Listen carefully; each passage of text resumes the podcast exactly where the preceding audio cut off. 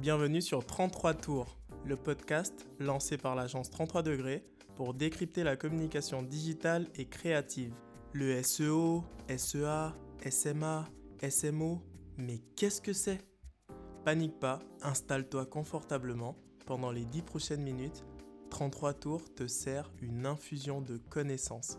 Le thème du jour, c'est comment acquérir une large audience sur les médias sociaux en un temps record. Bonjour Chloé, est-ce que tu peux te présenter en quelques mots s'il te plaît? Oui, bonjour Ronnie. Alors, euh, je m'appelle Chloé Mogéry, je suis community manager et chef de projet junior au sein de l'agence 33 degrés. Euh, ça va bientôt faire un an que je fais partie de l'agence. Et euh, voilà, moi, ma mission principale, c'est de gérer les contenus des réseaux sociaux de nos clients. Alors, première question. Quel est l'intérêt d'élargir son audience sur les réseaux sociaux? Quand vous lancez votre entreprise, votre objectif numéro un, c'est quand même de faire du business. Que ce soit par l'acquisition de nouveaux acheteurs ou de nouveaux collaborateurs. Vous devez élargir votre audience afin de faire grandir votre entreprise et par extension votre chiffre d'affaires. Et pour faire évoluer ce business, il est nécessaire de créer une image autour de votre marque et de la partager sur les réseaux. Pour la plupart des entreprises, créer et maintenir une présence sur les réseaux, ça permettra de générer des leads, aussi appelés des consommateurs.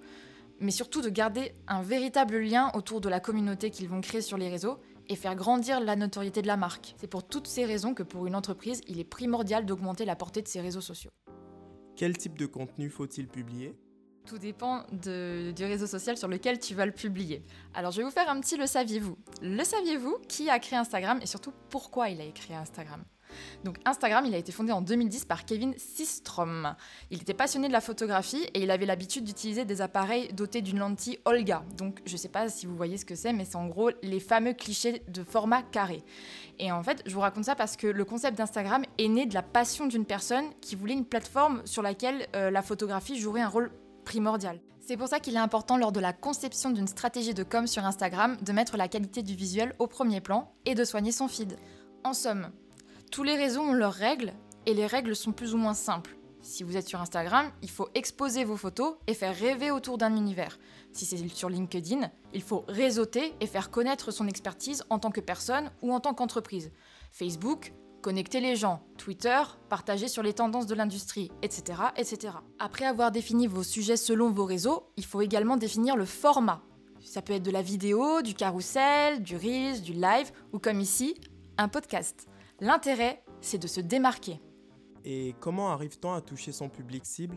Posez-vous avant tout la question suivante. Qui est mon public cible? Il y a bien de nombreuses caractéristiques comme démographiques ou sociodémographiques à prendre en compte, mais l'important c'est de s'intéresser à l'individu. Qu'est-ce qu'il aime? De quoi a-t-il besoin? Est-ce que mon produit ou mon service répond à ce besoin? Comment le rassurer et lui montrer que contrairement à ma concurrence directe, je peux combler toutes ses attentes? Toucher son public cible, il faut s'assurer de le satisfaire et de communiquer via les réseaux sur lesquels il a l'habitude de se balader. Et pour apprendre à mieux le connaître, il faut aller à son contact. En vous intéressant à votre public, par le biais de sondages, d'avis clients ou autres, vous lui donnez de l'importance et vous répondez mieux à ses besoins. De cette manière, vous saurez mieux quel message et quel type de contenu publier pour susciter son intérêt et le rediriger vers votre site, et surtout le garder sur le long terme. En gros, c'est une vraie tactique de fidélisation. Quelle est la bonne fréquence de publication? En vérité, le plus possible. Donc c'est un peu cliché, mais c'est la vérité. Il faut choyer votre communauté, il faut lui montrer que vous êtes présent, que vous êtes toujours à l'affût de nouvelles actualités, de nouvelles tendances. Vous montrez partout et tout le temps, le plus possible. As-tu des astuces pour réussir sur les réseaux sociaux?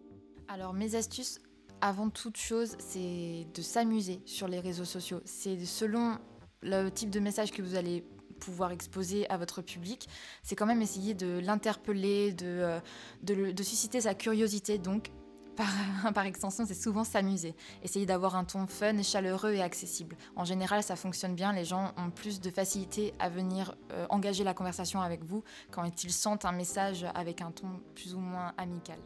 Eh bien, merci beaucoup Chloé d'avoir répondu présente et de nous avoir... Euh, appris énormément sur les réseaux sociaux. Bah merci beaucoup Ronnie, c'est un exercice très sympathique. Merci de votre écoute.